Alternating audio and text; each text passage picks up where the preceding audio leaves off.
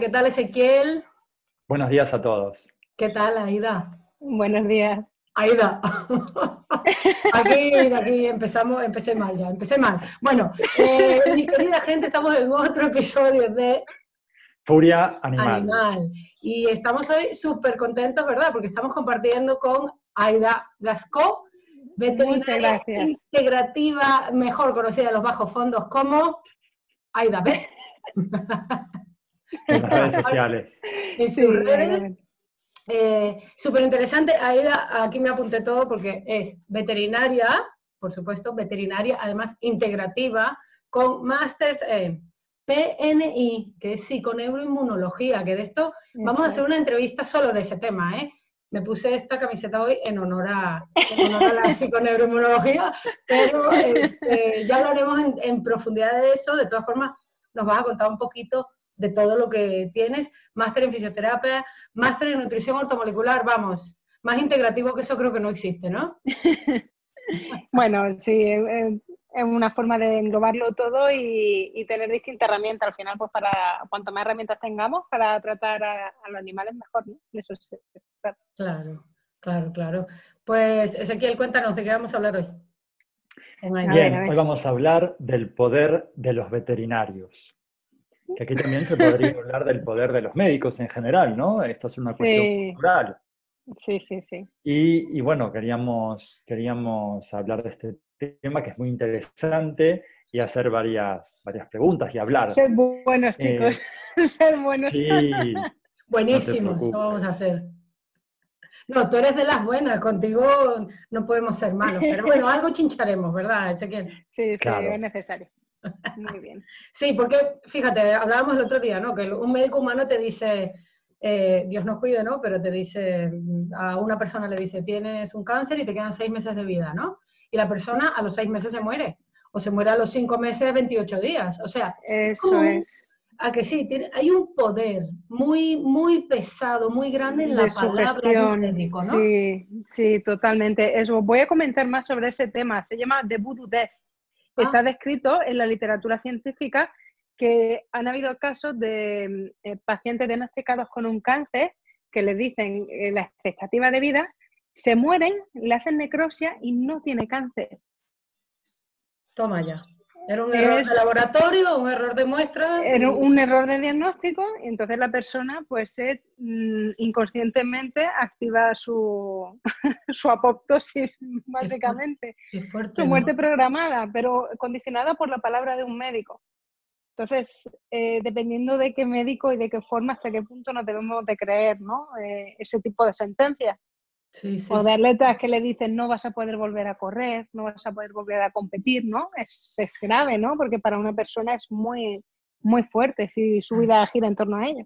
Claro, claro. Esto también, seguramente, y lo has visto, condiciona a nuestros perros, porque si nos comunican esta información a un cuidador y estamos convencidos que nuestro perro es un caso perdido o es un caso muy complicado que no lo vamos a poder resolver, evidentemente vamos a estar influenciando este organismo con esta, con esta mala predisposición o esta angustia, ¿verdad? Todo es frecuencia, todo es frecuencia al final. y eso ellos, si no hay alguien que lo, que lo perciba mejor que un perro, o los gatos, por supuesto. Claro, y al final les transmitimos todo eso, ¿no? Es que al final ellos, ellos, uno está estresado, el perro se estresa, uno está así asado, el perro también inmediatamente ¿no? lo absorbe. ¿Y, ¿Y cuántas veces la misma patología propietario y perro, que le digo, tú tómate cinco y a tu perro dale dos. de una vez, Y así dos por uno. Claro, eso es muy común. Eso mucho, es muy común. mucho. Pero tanto que dicen, no, es que yo también tengo gastritis y yo, ah, digo, pues mira, sí, exacto. puede venir? Sí, sí, sí, por poner un ejemplo.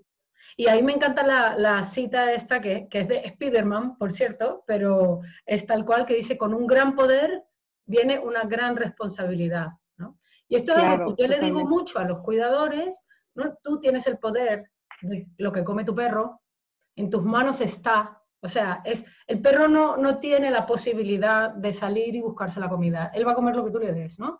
Entonces, es tu responsabilidad también estudiar, abrir la mente, buscar opciones, todo esto, ¿no? ¿Tú crees, ya, ya, vamos a empezar a chinchar aquí, ¿tú crees, qué opinas tú en general, por supuesto, y aquí generalizar nunca es bueno y tal, pero bueno, lo que ves tú en el mundo de los veterinarios, eh, que, creo que por supuesto hay muchos más tradicionales que integrativos o alternativos. Eh, ¿Tú crees que son personas o es algo que se inculca en la carrera? La apertura de mente, la, el decir, vale, tu responsabilidad es tan grande que, tienes el deber también de, permanecer siempre estudiando o abierto a... Totalmente. ¿no? ¿Tú, ¿Tú, cómo ves el mundo de la veterinaria en general? Sí, el mundo de la veterinaria en general. Si hablamos de, convencionalismos o de veterinaria más tradicional, yo pienso que es, eh, es base y es maravillosa en cuanto a que tengamos que tratar enfermedades de tipo eh, agudo, ¿sí? Es decir, una cirugía, una intervención aguda de, por una septicemia, aplicar ahí un antibiótico, porque no es que las cosas sean buenas o malas, es que hay que saber cuándo lo aplico, cómo y durante cuánto tiempo, ¿no? Entonces yo no comulgo con el uso de terapias eh, convencionales eh, prolongada en el tiempo sin saber una causa. Al final estamos parcheando, ¿no? Pero al final yo creo que eso a nivel personal de cada veterinario, porque eh, tengo compañeros que son maravillosos, aunque no comulguen con las terapias integrativas, ¿no? Hasta qué nivel su flexibilidad en, en, la personalidad les permite abrir la mente y no rechazar de, en primera instancia algo que desconocen, ¿no? Es como que de qué es la culpa de cualquier tipo de patología de un paciente que yo tengo, siendo tradicional, que come bar. Coño, de la bar. no hay más. Directo, ya está. Es que de lavar, la culpa va a ser siempre de lavar. ¿Y cuántos, cuántos de, mis pacientes lo saben, no? Es decir, es que claro, es que le, pasa esto y dicen que es culpa de la Ya. ¿Cómo no? lo primero, vamos. ¿Cómo no? Entonces, claro, flexibilidad y adaptación, es decir, no rechacemos algo que desconocemos. No, porque es como todo, o sea, eh, cuando te aplican acupuntura, la acupuntura es maravillosa, pero ojo, ¿quién te la aplica? Uno que ha hecho un curso de fin de semana o, uno que, eh, que ha estudiado MCT y lleva practicando bastante años, no tiene nada que ver, ¿no? Entonces, pues lo mismo con la medicina convencional. Puede ser maravillosa si te lo aplica alguien con criterio y, un, foco, digamos, eh, acertado, ¿no? que, sepa bien hacer su trabajo. Entonces, no me, no me gusta demonizar, pero sí que la, la idea de, este tipo de terapia es integrarlo todo. En cada momento, ¿qué es lo que me viene bien? Porque un antibiótico te puede salvar la vida, ¿sí? Es decir, no es tan malo. Y una vacuna, las primovacunaciones, son necesarias. he visto perros morir de moquillo, parvo, hepatitis, ¿sí? Es decir, esto existe y hay que, hay que prevenir, pero más no es mejor. Yo te quería preguntar si ah, alguna vez te has encontrado en dificultad con tus colegas por esta formación tan especial y tu visión del mundo, ¿no? Porque al final es una visión del mundo, no es solamente una sumatoria de máster. Tú ves el mundo de forma diferente de como lo ve otro colega. Sí, a ver, como quien dice, ¿no? Las cabras tiran para el monte al final nos juntamos todos los, todos los raros, todas las brujas, todas las... nos juntamos todos en el Los rebeldes, ¿no? Creamos, claro, creamos grupos, compartimos y la verdad es que tengo compañeros que son, que son maravillosos con los que comparto mucho este punto de vista, ¿no? Pero sí, sí que es cierto que a mí lo que me, lo que me gusta de esto es sobre todo la, eh, haber estudiado el PNI porque en, ese estudio, el máster son, son tres años, ¿no? Pues cada diapositiva que te daban era una referencia científica que tanto le gusta a los veterinarios convencionales. Dice, mi bibliografía. Y yo, toma, toma, toma. ¿Quieres más? Toma, toma, toma. Entonces, como que... Eh, Todo el tiempo están pidiendo cosas científicas. Claro, entonces eso es súper importante, validar, hacer estudio, investigar. Eso sí, está claro, no todo lo válido ha sido investigado, porque hay veces que los estudios no interesan, porque suponen pérdidas económicas para alguna industria, ¿sí? Claro. Pero me gusta mucho esto porque al final pues soy como un poco la rarita, eh, la que sabe de, hierba y de pastillas y suplementos, pero yo no me, voy a buscar un conflicto. Es decir, intento integrar de cada profesional lo mejor y si alguien no acumula, pues me alejo, me alejo de lo que no me nutre, ¿no? Es decir, al final no voy a, no tengo por qué unirme a alguien con el que no comparto el punto de vista. Le respeto, cada uno hace su trabajo, respeto el trabajo, eso sí, pero con mis pacientes pues yo pues trato a mi manera, ¿no? Y cuando tengo que derivar, derivo, por supuesto. Claro, y aquí te chincho yo un poquito más. Tú respetas porque tú eres de esa, precisamente, mente abierta, de esa teoría. ¿Te has sentido de alguna forma alguna vez irrespetada? Pues eh, sí, hay veces que... En problemas, ¿eh? pero así como en general. Hay veces, por lo mejor, que compañeros pueden tratar algún, o sea, que compartimos algún paciente y yo le pongo un tratamiento y ese compañero coge y me lo cambia todo, ¿no? Es como, pues vale, es decir, al final la, la decisión final es del propietario, es decir, mira, tú tienes a tu animalito, yo te recomiendo esto, esto y esto por estas razones, ¿no? Entonces, pues esta persona, pues mm, que sea más válido o menos válido, yo no soy quien para juzgar, ¿sí? Es decir, salvo cuando veo algo que veo que pone en riesgo realmente la vida del animal, digo, chica, pues no le des antibióticos sin probar antes esto, ¿sabes? Es decir, es que no, eh, una sola toma de antibióticos nos va a jorobar la microbiota durante seis meses. una pastillita, no, no, hablamos de un ciclo entero.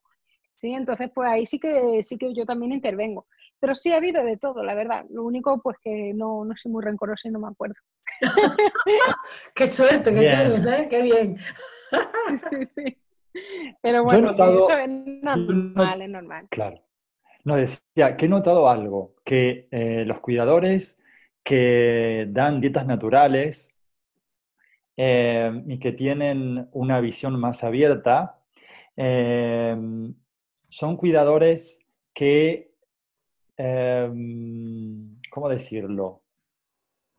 que conocen mejor a sus perros, más atentos, porque el otro va como en automático, ¿verdad? No sé, a mí me ha, me ha pasado esto, que no solamente es con la alimentación, porque a veces nos centramos mucho en eso, pero todo tiene que ver, porque si sé lo que a mi perro le gusta, si sé lo que a mi perro no le gusta, también conozco toda la gama de comportamientos o de, motivaciones que mi perro tiene. Eso también a ti te ha pasado, que los interesados en, este tipo de visión del mundo, porque es tan amplio que yo creo que es una visión del mundo, no es solamente una, ¿cómo decirlo?, una técnica, una, parte de la ciencia, es algo mucho más universal.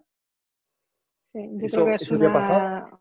Sí, es una... la, palabra que lo define para mí es empatía realmente sentir empatía por, por, tu animal, conocer sus necesidades y realmente querer ofrecerle lo mejor al final es como, es tu perrijo, ¿no? O sea, yo tengo a mi Zoe y estoy loquita con ella, un poco, pues eso, triste de no poder tenerla conmigo o no estar yo allí, ¿no?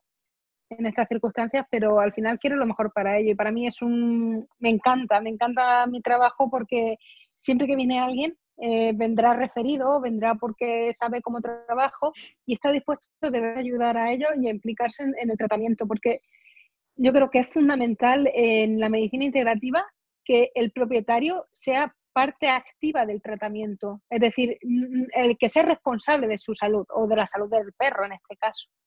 Sí, porque no podemos delegar el bienestar de un perro a una pastillita.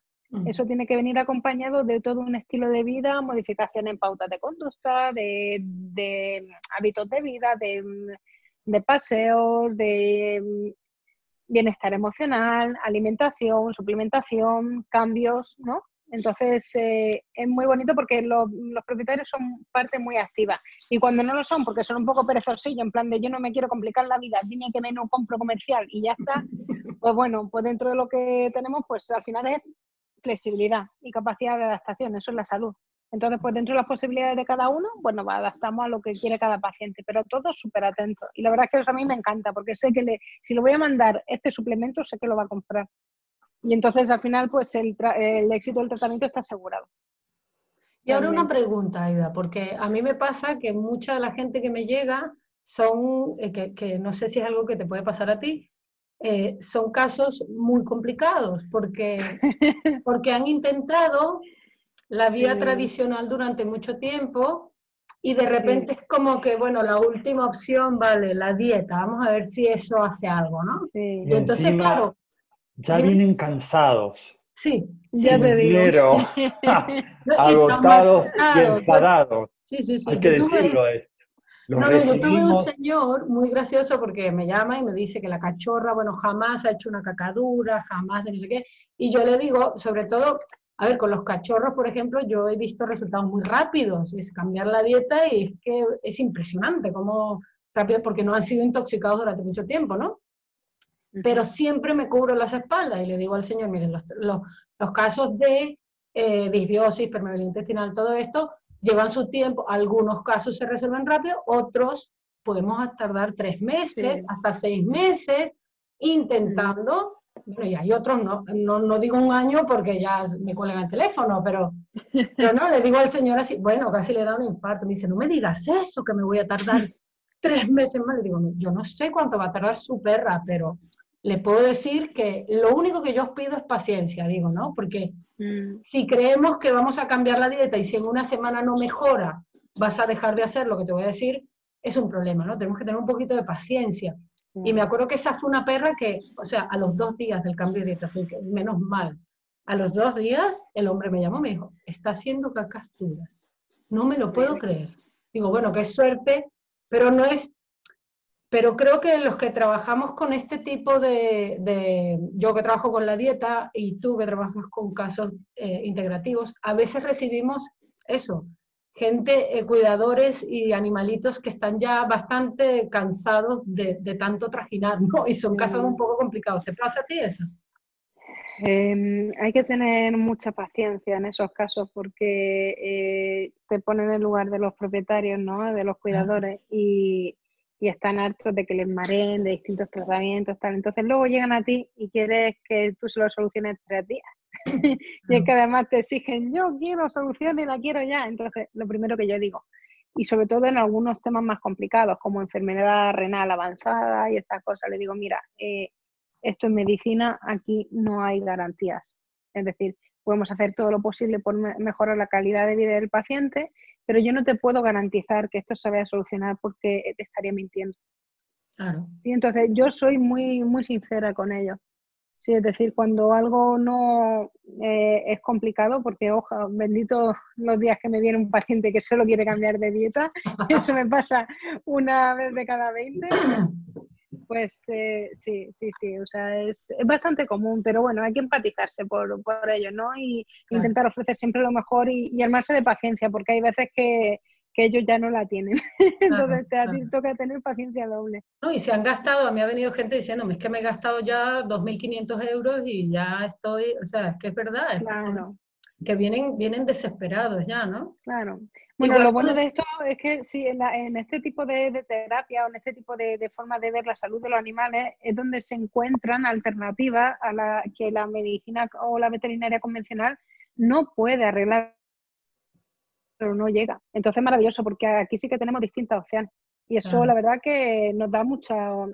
Hombre, yo creo que hay un campo todavía por explotar grandísimo. El mercado todavía de BARF en España no es tan grande. Tenemos que desbancar todavía bastante los piensos y mm. informar mucho, hacer labor de difusión, ¿no? Para todos los cuidadores. Nos queda mucho todavía.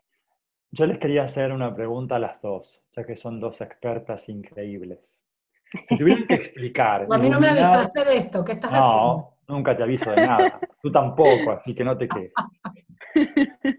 Si tuvieran que, tuvieran, por ejemplo, un minuto de tiempo cada una y tuvieran que explicar al mundo entero, iluminarlo, de dónde vienen las enfermedades, para que todo el mundo, porque al final uno habla mucho de perros, pero también todo lo que hablamos funciona en nuestro cuerpo, porque eh, somos, estamos hechos con las mismas moléculas, diferente combinación, así que casi todo calza perfectamente.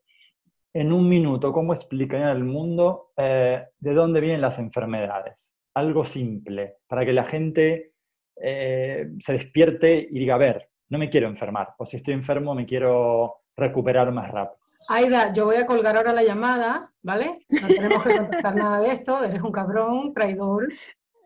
Un minuto de dónde viene Un minuto, venga, cronometra. A ver. a ver. A ver, yo, eh, al final la, la enfermedad es una manifestación del cuerpo de una pérdida de equilibrio, ¿sí? Entonces, eh, en consecuencia es una pérdida de capacidad de adaptarse, porque el mundo en el que estamos está cambiando constantemente, ¿no? Entonces, en el momento en el que nosotros perdemos flexibilidad, ya sea metabólica, eh, a nivel mental o a nivel de, comportamiento o incluso de pensamiento, nuestro cuerpo cada vez tiene menos opciones para eh, adaptarse a los estímulos cambiantes del entorno. ya, ya, yo ya, yo creo que no hace falta. También eh, esto se. Entonces, pues bueno, todo va sumando. Sí, no, porque se había trabado un poco el vídeo. Repite la última frase, por favor. Sí, que al final todo suma. Es decir, la alimentación, el ambiente, el estrés, ¿sí? el estilo de vida, sedentarismo, que los perros necesitan hacer ejercicio, y no solo pasar cinco minutos al día. Eso es súper importante, ¿no? Entonces, al final yo creo que todo suma. Y cuando un órgano da una manifestación clínica de una alteración, muchas veces no es ese órgano lo que está mal. Ese órgano está compensando muchas veces la falta de función de otro, que está calladito pero bastante tocado. Entonces tenemos que verlo todo desde una perspectiva más global. Bien. Pero sí todo cuenta. A ver, Mónica, ilumina. No, no, ya es perfecto. ¿Qué voy a decir yo? Esto está más claro que el agua. Vamos, eso lo ha entendido el mundo entero. Entonces puedo hacer otra pregunta. Manuel del Nos nos quedó espacio. A ver, voy a hacer otra pregunta que algo fácil para que la gente lo entienda, que a mí a veces me cuesta explicarlo. ¿Qué relación tiene el intestino con el cerebro? ¿Por qué hemos descubierto de hace poco que el intestino está como conectado al... ¿Por qué? Que antes no lo relacionábamos, ¿no? La caca por un lado, que nos parecía que el intestino era caca, y el cerebro era nuestra inteligencia. Y no pegaba mucho no, no tenía mucho que ver la caca con la inteligencia. Y ahora descubrimos que, el intestino, bueno, es otro tema. A ver, para que la gente que ve esto lo entienda y reflexione. Venga, Mónica. Hombre, la más próxima neuroinmunología también me vas a... Ezequiel, qué cabrón eres, ¿por qué dices para todas? Aquí estamos hablando con Aida, Aida. Bien dicho, Aida, no con Mónica. Hoy hoy le dije a Ezequiel, mira, para que no te estreses, hoy tú no eres el foco, el foco es Aida, tú no te preocupes por nada. Y me, he relajado tanto, me he relajado tanto que te pregunto a ti también. El segundo cerebro, vamos a ver. Tanto, tanto que me criticas, que es algo muy que es algo muy serio, que no me río, que no hago chistes, ahora estoy relajado. Qué cabrón, claro, tirando esas preguntas, relájate, que ahora te, ahora te pillo yo a ti. Venga, chao. No, bueno, a nivel fisiológico, neurológico, o sea, desde todo punto de vista están conectados. El, sistema nervioso está perfectamente conectado con el intestino a nivel de la producción de serotonina, neurotransmisores, o sea, incluso las bacterias eh, tienen, muchos, tienen muchos mecanismos por los cuales afectan la función del sistema nervioso central, afectan los patrones del sueño, afectan el ánimo, el humor, eh, en fin. Eh, no se había visto como se está viendo ahora, creo yo, pero yo sí te puedo decir, yo creo que desde hace muchísimos años, yo soy bastante mayor, y, yo cuando era niña sufría mucho del estómago, me daban diarreas constantemente, yo siempre estaba con vomitonas y diarrea, o sea, esa era mi, mi constante, ¿no? Y, era, y mi mamá siempre me lo decía, es nervioso, es que es, es, es em, ay, ¿cómo se llama? Cuando es este, ay, no puede ser que me diga Somatizas. Sí, exacto, estás, estás somatizando, eh, y tal cual, ¿no? Estaba somatizando tal cual. O sea, fue pasar una fase y yo, vamos, más nunca. Es más, aquí lo confieso, mis cacas son maravillosas, hago caca como cuatro o cinco veces al día, o sea, yo voy a hacer pis y hago caca. Yo digo, pero, pero bueno, tú van a hacer pis, voy a hacer pis hago caca otra vez. Mi hijo siempre se ríe, me dice, mamá, ¿estás haciendo caca otra vez? Yo, ¿otra vez? Pero buena. O sea, yo no tengo ningún problema de caca, de verdad. Y por eso eres tan inteligente, porque está conectada con el intestino. No, no, pero... Yo que tengo problemas, no soy inteligente. Tú también vas siete veces al día, pero no es durita. bueno, aquí estamos, ya nos pusimos, no te vamos a preguntar, Aida, no te preocupes. No, no, no confieses tú de tu caca, no. No, pero lo cierto es que Aida nos puede, por supuesto, iluminar más con eh, el tema de la psiconeuroinmunología con esto, ¿no? O sea, es que está todo completamente relacionado y no, eh, más de las dos terceras partes de la serotonina viene precisamente del intestino, o sea, no del, no del, no del sistema nervioso central, o sea, no se fabrica aquí, ¿vale? Entonces, pero continúa, Aida, please. Bueno, lo has explicado súper bien. Sí que es cierto, em, el intestino tiene mucha relación con el cerebro a través del nervio vago, ¿sí? Se ha visto que la microbiota del intestino puede influir o puede eh, viajar directamente al cerebro y que la barrera hematoencefálica no es tan impermeable como se pensaba. Sí, se ha visto que de hecho es como un órgano endocrino hasta llegado al punto en el que se ha, estudiado que el origen de eh, a lo mejor enfermedades como Alzheimer o Parkinson puede estar o puede tener em, mucho, mucho que ver con el, con el tema de, pues bueno, de, la microbiota o el tema de la alimentación a nivel intestinal. Y también se ha visto, esto es un estudio que salió eh, recientemente, hasta qué punto nosotros y nuestra conducta somos nosotros los que gobernamos nuestras decisiones y no son los microorganismos los que lo hacen. Uh, Hablo de microorganismos, hablando de intestino, porque eh, el, intestino está, está plagadito de bacterias, ¿sí? Y hablamos mucho de bacterias, pero todavía no hemos hablado de virus, de, fagos y de, de arqueas y de... Vamos, hay un montón de, de microorganismos que son todo una población que no hay ni buenos ni malos, eh, lo malo está cuando se pierde el equilibrio y el control, ¿no? Pues hicieron una eh, necropsia de, cadáveres humanos, ¿sí? Y vieron que, de forma aleatoria, y, vieron que en el, eh, del 10 al 70% de ellos tenían todo tosoplasma en el cerebro. Es decir, personas que, que no están eh, metidas en un saco de manifestaciones de alteración al nivel del sistema nervioso, como pueden ser epilepsia o, temas de demencia y tal, pero que vemos que realmente tenemos muchos bichos y que no somos conscientes de ellos, pero por ejemplo, toxoplasma se alimenta de la dopamina. Y esto me lo explicó mi profesor de PNI, Leo, en, el, en uno de los primeros seminarios que ya se me quedó, y es que el toxoplasma se alimenta de dopamina y para eh, poder sobrevivir en el cerebro, ¿no? Inducía al, al, hospedador a conductas que le hicieran secretar dopamina y como pueden ser deportes de riesgo. es decir, esta, esta, gente que salta por las cornisas, que se graba con la cámara, los que hacen parapente, puenting y demás, es muy probable que tengan toxoplasma, ¿sí? O sea que ahí no tienen coraje, tienen toxoplasma.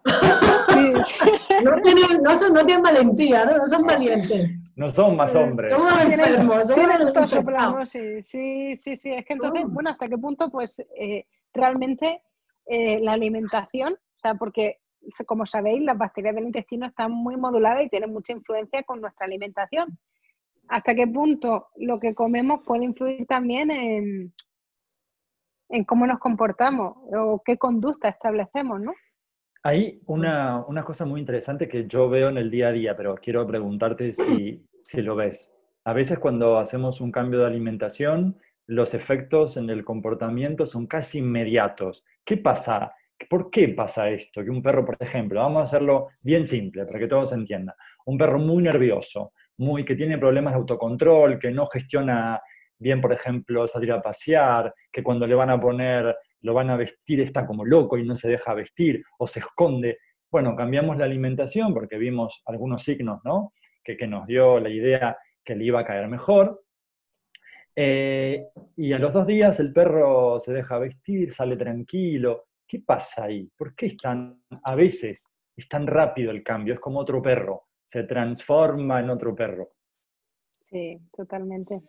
Eso también es difícil de explicar, ¿no? Porque porque mm, es como magia, como, como, como... bueno, como quien dice, ¿no? Que la dieta bar cuando comen carne van a volverse violentos y van a comer carne humana, te van a morder por la noche. la sangre, la sangre. Se vuelven lobos. Les preocupa mucho la sangre, es que es increíble, ¿eh? La cantidad de gente que todavía dice eso, o sea, se angustia por eso, ¿eh? Se angustia de verdad. Sí, mm. sobre todo que piensan en la agresividad, no sé qué, si tienen animales, pero bueno, sí que es cierto que eh, lo que nosotros comemos influye muchísimo en nuestro estado eh, inflamatorio o no del sistema inmune. Entonces, al final hay una competencia por recursos energéticos donde hay una influencia clara, según lo que comamos, los aminoácidos, pues para sintetizar ciertos neurotransmisores que al final son, eh, son mensajeros químicos, ¿no? Que, llevan eh, o que comunican eh, ciertas señales al cerebro y, tienen una, pues una, una reacción, una consecuencia. Entonces, por ejemplo, hemos visto que hay ciertos alimentos que pueden ser ricos en serotonina en, eh, precursores del triptófano, de la melatonina y de todos estos agentes que pueden provocarnos eh, calma, ¿sí? Como por ejemplo el huevo. Estos alimentos, el huevo, las cerezas, el kiwi, tiene un montón de, serotonina. Entonces, todo esto nos va a promover la calma y sobre todo no solo esto, que son alimentos como más específicos, ¿no? Como también la fitoterapia, una valeriana, que, te calma, ¿no? Por los, principios activos que, tiene, es el hecho de no estar inflamado. Sí, es decir, cuando nosotros comemos comida procesada, yo no sé vosotros cómo sentéis, pero después de una comilona tremenda, si os se ocurre estar la siesta, ¿cómo os levantáis luego? Yo me quiero pegar un tiro. Fatal. Estoy toda inflamada, retenida, diciendo, Dios mío, ¿qué me está pasando? ¿no? Que, he comido fatal y es que además lo noto. Y luego, si bebe alcohol, ya ni te cuento, ¿no? La resaca al día siguiente. Al final, cuando, cuando comes bien y tiene un estado que, que favorece un poco, si los alimentos son correctos, los que eliges, favorece un poco de un estado antiinflamatorio, pues al final eh, todo lo demás funciona mejor y tiene un sistema inmune más calmado, porque tiene menos frentes que cubrir. Así que al final la inflamación siempre se genera cada vez que hacemos una ingesta. Por eso yo no soy muy, muy partidaria de, realizar mucha ingesta a lo largo del día o de estar dándole a los perros constantemente muchas cosas para picar. ¿Por qué? Porque cada vez que eh, ingiero alimentos, el sistema inmune asociado al intestino, que es el que tiene que digerir y absorber ese alimento, se activa para evitar eh, la, que, que, vamos, que penetren los microorganismos, los bichos, los parásitos, los que vengan con, el, con ese alimento, porque además los perros tienen comportamiento carroñero, entonces, eh, cosa que ven por el suelo y, es que no tienen a veces ni sentido del asco. O sea, se comen cualquier cosa, se pueden comer mierda llenas de parásitos. Mientras más asqueroso, mejor. Eso es. Entonces, pues claro, eh, los perros tienen un estómago muy potente, con, una, con un pH que debería ser bastante ácido para eh, frenar un poco los efectos negativos de, comer ese tipo de, cosas, ¿no? Pero luego, aparte, el sistema inmune reacciona y como consecuencia, pues puede también eh, promover bastante malestar si el alimento es proinflamatorio. No es algo que sea muy manifiesto, es algo que es crónico en baja intensidad, pero que se mantiene, ¿no? Le llamamos también la inflamación de bajo grado. Esto se puede ver a nivel del funcionamiento metabólico, a nivel del sistema inmune y a nivel de pues, múltiples niveles en el organismo realmente.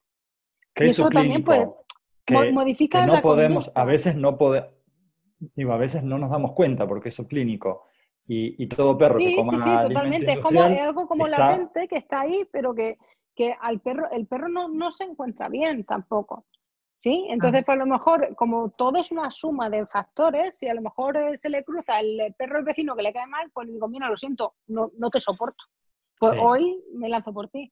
Se expresa. Porque no estoy yo para, soportar, ¿no? Claro, claro, claro. Y a, mí me gustaría aquí agregar también una cosa, que es que a veces eh, eh, las personas no se dan cuenta, bueno, y lo, y lo aprenden cuando empiezan a cambiar la dieta, ¿no? Pero no se dan cuenta de la importancia que tiene a veces no solo poner ingredientes buenos, sino quitar los malos, ¿no? O sea, esto es, o sea, el pienso, y, y, aquí de verdad, aparte de lo que estás diciendo de proinflamatorio, las otras dos cosas que yo veo graves son la deshidratación, que también es subclínica, crónica, y que también cuando nosotros estamos deshidratados lo sabemos, nos, nos, da, nos da dolor de cabeza o nos sentimos un poco mal, te pones de mal humor y, no, y es que no has tomado agua, es así de simple, ¿no?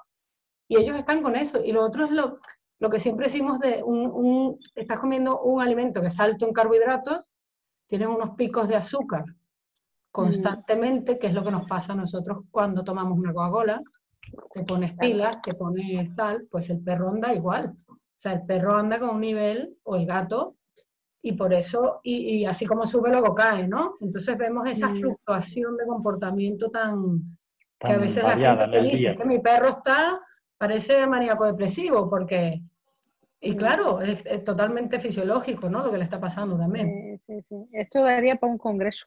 Sí. sí, sí. Yo quería hacer una pregunta, una pregunta, un tema incómodo. ¿qué matrimonio más raro son los veterinarios con las multinacionales que hacen pienso, verdad? Porque, ¿qué pasa ahí? ¿Por qué defienden como si fuese, a veces, ¿no? Yo veo, no quiero generalizar, pero yo trabajo hace 27 años, he trabajado en varias clínicas, en varios países, y me he encontrado con muchísimos problemas. Antes, eh, yo era una guerra mi trabajo, porque cuando daba una dieta natural, eh, que trabajo con ellos hace 15 años, bueno, me odiaban, me amenazaban, me llamaban por teléfono, era una guerra. Ahora, por suerte, eh, como hay gente joven como tú y como Mónica, es todo, más fácil. Pero antes esto, esto, no, esto no estaba. ¿Cómo lo podemos explicar? ¿Por qué los veterinarios defienden tanto la industria del pienso? ¿Por qué no? ¿Qué pasa? ¿Quién se beneficia ahí? ¿O es un engaño? La industria los ha engañado y quedaron atrapados en un cuento chino. A ver, yo creo que en esto Mónica también lo sabe perfectamente. Eh, realmente es un adoctrinamiento. Es decir, tú vas a la facultad con ánimo de estudiar y de aprender para tratar a los animales, ¿no? Y, ayudarles. Y luego pues te, presentan los piensos, te presentan las marcas comerciales, te presentan una solución eh, que le hace el veterinario convencional eh, quitarse dolores de cabeza, tan sencillo y simple como decir una patología hepática, toma pienso hepático. Se acabó, ¿no? Entonces, claro, lo que yo me pregunto es por qué este, se imparten eh, de esta forma estas asignaturas de, nutrición, que no es solo tema de prescribir, o sea, también se dan muchos temas técnicos de elaboración de pienso, pero también enfocado un poco más a, las explotaciones, ¿sí? Ganaderas y demás. Me acuerdo de las prácticas que teníamos en nutrición que eran con un programa horrible. Yo odiaba nutrición, yo odiaba nutrición en la facultad, lo odiaba. Lo Entonces, pues realmente no, es algo que, que dices, bueno, se, aleja bastante de, si tú tienes un poco de, sentido común, ¿no? Y dices, ¿cómo es posible que esto sea lo mejor para los animales, ¿no? Si, si el origen del pienso no tiene tantos años y luego eh, realmente observa la dentadura de un perro y digo, eh, eh, ¿en qué año empezó el lobo a perseguir croquetas por el valle? Entonces dice, esto no, no, tiene mucho sentido, ¿no? Como a lo mejor no puede tener sentido el decir, mm, para evitar patología de un órgano, voy a amputarte el órgano y así no vas a tener problemas. Es decir, antes de que tengas una, una luxación del ligamento de la rótula, te voy a amputar la pierna y verás que bien que no va a tener luxación. Ningún problema. Entonces, a mí eso, te lo juro, en la carrera me supuso una crisis de, decir, ¿qué coño es esto? ¿Sabes? Y, buscar otra vía. Entonces, al final, pues, di con, profesores en mi, en mi, facultad que eran maravillosas, con Conchita, que se llama Concepción García y Bote, y que ella ya está jubilada, y a la que siempre me la recuerdo con muchísimo cariño, ¿sí? Y, y me ha enseñado muchas cosas de, de este, con esta perspectiva. Y entonces también juntándome con tratamiento, con eh, terapia o congreso, formación de medicina integrativa para humanos, pues he podido extrapolar todo esto y, ver que realmente el, pienso, la industria del pienso no tiene mucho sentido. Y luego ves que en el hospital, pues eh, Royal Canin, Hill y estas marcas, pues también patrocinan, ¿sí? Parte de los servicios del hospital o tal, y ves que hay publicidad, entonces dices, realmente muy aséptico esto no es ahí realmente tienen que haber intereses, ¿sí? Entonces, pues hay mucho que, que ocurrir todavía. Yo deseo y espero que, no sé de qué manera, pero a lo mejor esta grandes marcas, mm, viendo lo que se avecina ya, porque realmente aquí los que tienen el poder son los propietarios, o sea, son los cuidadores. Es decir, yo quiero darle a mi perro otra cosa. Entonces, pues si, si no se lo das tú, pues lo buscaré por otra vía. Y al final son, es la, la, demanda la que genera también la oferta. Es decir, yo no quiero darle más Royal Canin o más Hills a, a mi perro, pues tendré que darle otra cosa. Pues a ver cuándo estas marcas van y cambian un poco, y, pero de verdad, o sea, no, porque eh, luego ves piensos naturales de dieta bar o, biológicamente apropiada y es que te caga de la risa. Es decir, ¿cómo coño? O sea, ¿quién pretenden engañar? Que hay gente a la que engañan, ¿sabes? que es lo peor. ¿Sabes? Que te guías por algo natural y luego ves la composición y dices, madre mía. Es lo mismo que el otro. Yo a veces le digo a la gente, y la gente se. Eh, hay gente que me se enfada conmigo, ¿no? Pero yo digo, a ver, si vas a comprar ese, cómpratelo el Mercadona. Que es la misma mierda, pero más barato. te vas a gastar 10 eh, euros en una porquería de producto en vez de gastarte 60 en una porquería de producto, ¿no? O sea, por lo menos ahorras Ahí, Yo he encontrado eh, veterinarios que tienen como una corriente de pensamiento para explicar esto del pienso, que dicen, que no sé de dónde lo sacan, que el perro doméstico es completamente diferente al lobo y que se adaptó para metabolizar eh, más o menos el pienso, o sea, los carbohidratos, almidones, y que no tiene nada que ver el perro doméstico con el lobo es que esto lo sacan de la, de la industria del pienso, del adoctrinamiento, del lavado de cerebro, del engaño. Tú preguntabas ahora, ¿es un engaño? ¿Tienen engañados a los veterinarios? ¿Tienen engañados a los veterinarios? Yo creo que sí, yo de verdad siempre lo he dicho, yo creo que el veterinario en general, yo de, verdad, la gente que me encontré yo en la facultad y la gente, de verdad que es gente comprometida y que ama los animales, o sea, y que, y que ama la medicina y que ama el, el tener un efecto positivo en la vida de estos animales y creen, están convencidos fervientemente de que el, pienso, por lo que les han vendido, es lo mejor.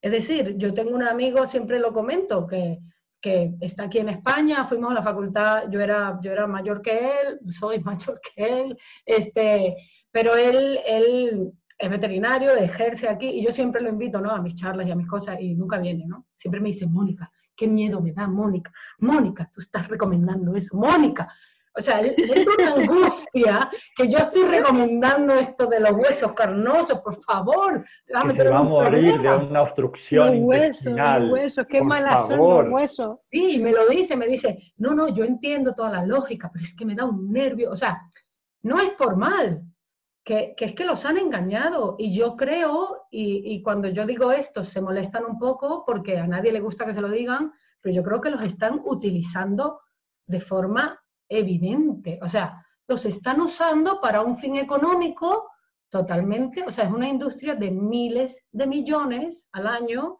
y que mueve demasiado. Entonces... Eh, Yo recuerdo una cosa, una anécdota. Cuando vino Jan Billinghurst a Madrid, no sé si te acuerdas, que yo, em, junto con otra persona, recorrimos las clínicas de Madrid para invitar a las clínicas. Sí, sí, sí. Bueno, algunas no nos sacaban, me tiene un lío, porque algunas, o sea, algunos profesionales decían, ¿qué? No, no, no tengo tiempo para eso. No, no quiero comprar nada. no, no, pero no es comprar nada. O sea, viene el creador de la dieta Barfa Madrid.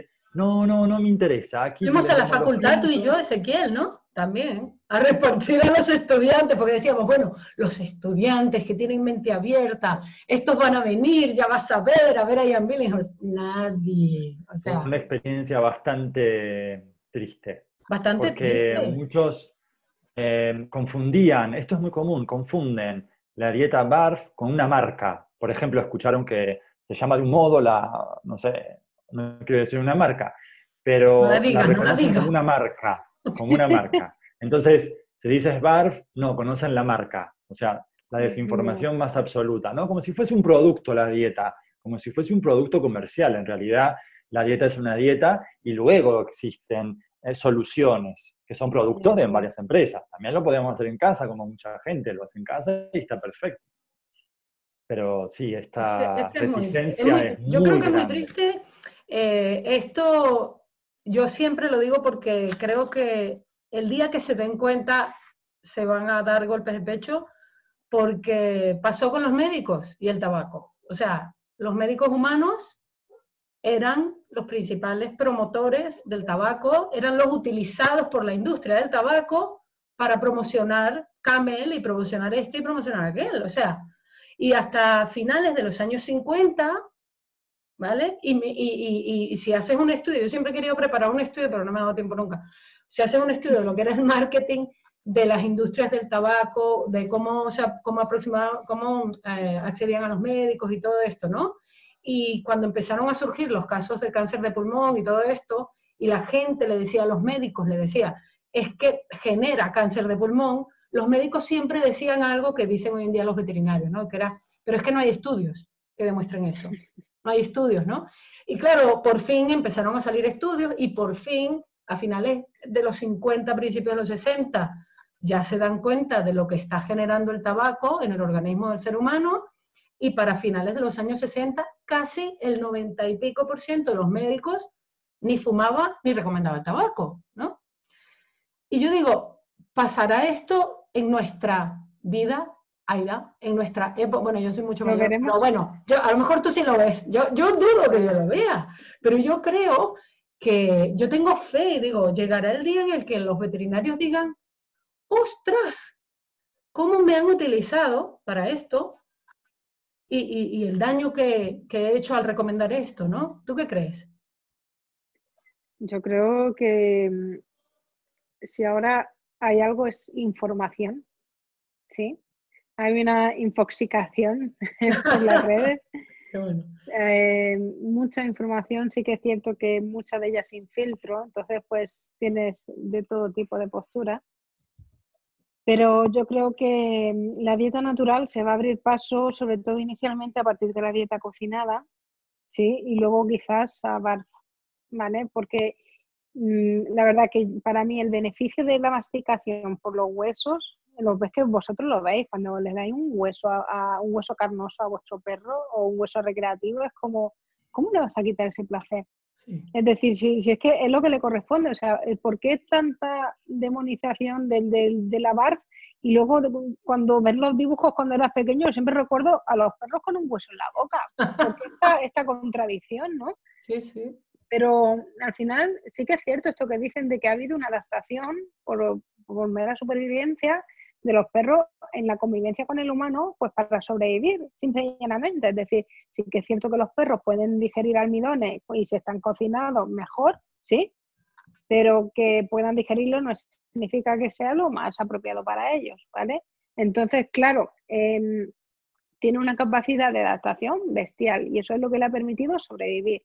¿Sí? Pero de ahí a que me digas que un perro tiene que alimentarse a base de un pienso que sea el 50 o 60% carbohidrato, digo, oye, aquí hay un problema, ¿no? Es como si yo, eh, como persona, quiero alimentarme a base de bollicaos, o sea, mm, si separo los ingredientes por, por, cada parte, pues dicen, esto no, eh, bueno, no puede ser. Entonces no, no tiene sentido. Es decir, no, eh, hay que, utilizar, yo creo, eso es el sentido común. O sea, realmente el, pienso en croquetas eh, para mí es simplemente una fábrica de cacas perfectas o que entendemos perfectas.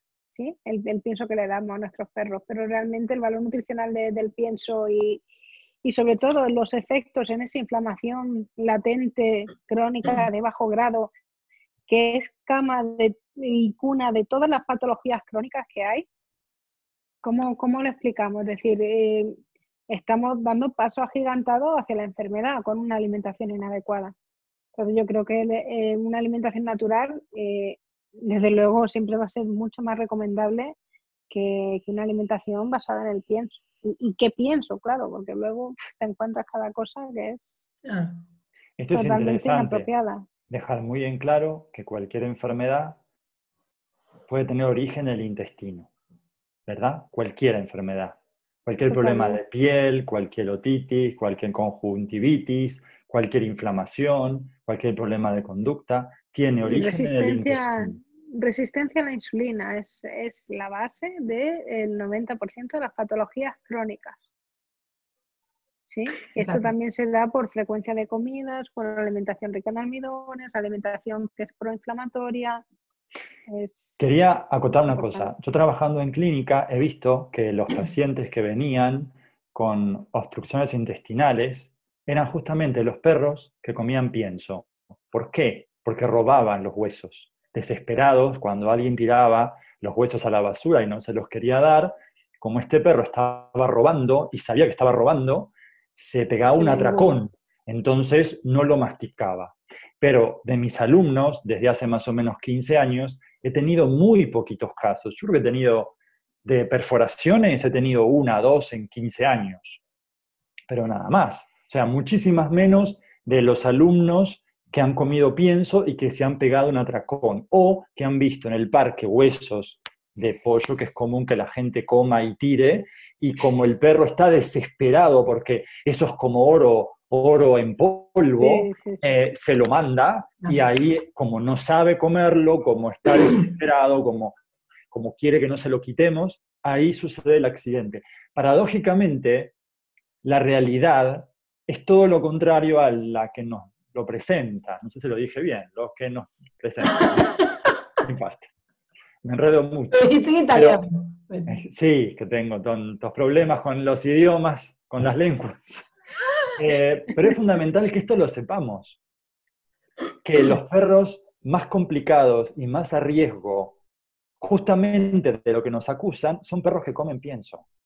Porque son perros que buscan desesperadamente cualquier mierda, cualquier cosa, para meterse en el intestino, en el estómago primero, y enriquecerse, ¿no? Por ejemplo, la coprofagia, o los perros que, están buscando animales muertos. o eh, tierra. O, tierra. O se comen el muro, o se comen la madera, o por ejemplo se comen plásticos, ¿no? que también es una patología del comportamiento y que es, es muy interesante, muy específica.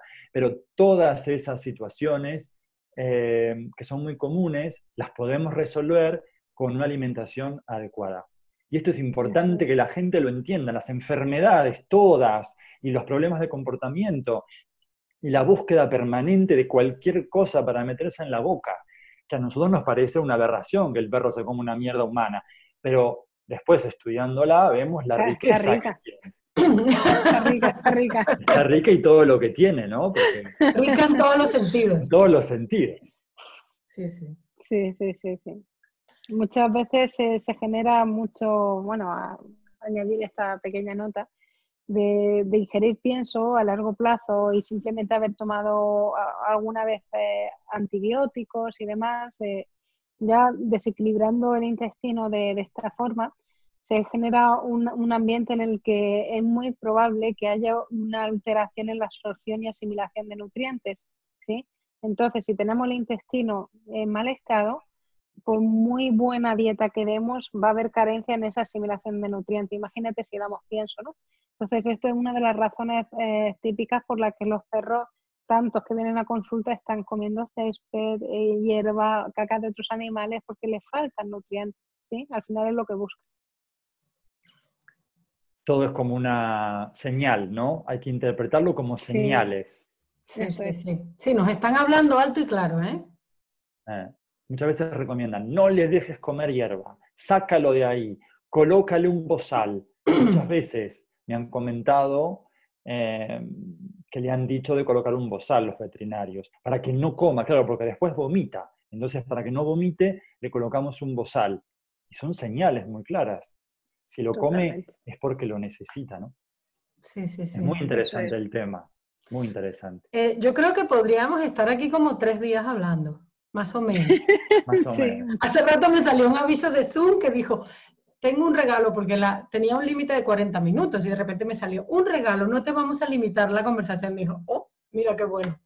Pero, eh, no sé, podemos hacer una segunda parte. Sí. quedan preguntas, quedan cosas, son temas muy interesantes.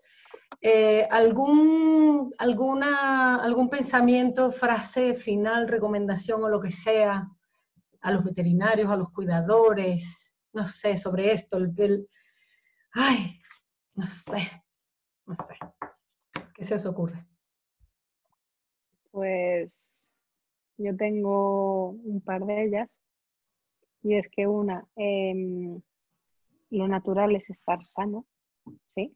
Es decir, no podemos convivir ni podemos normalizar en ciertos perros de ciertas edades tanto y todo tipo de patologías que se ven hoy día, de displasia, de obesidad, de diabetes, de, de, cánceres, incluso.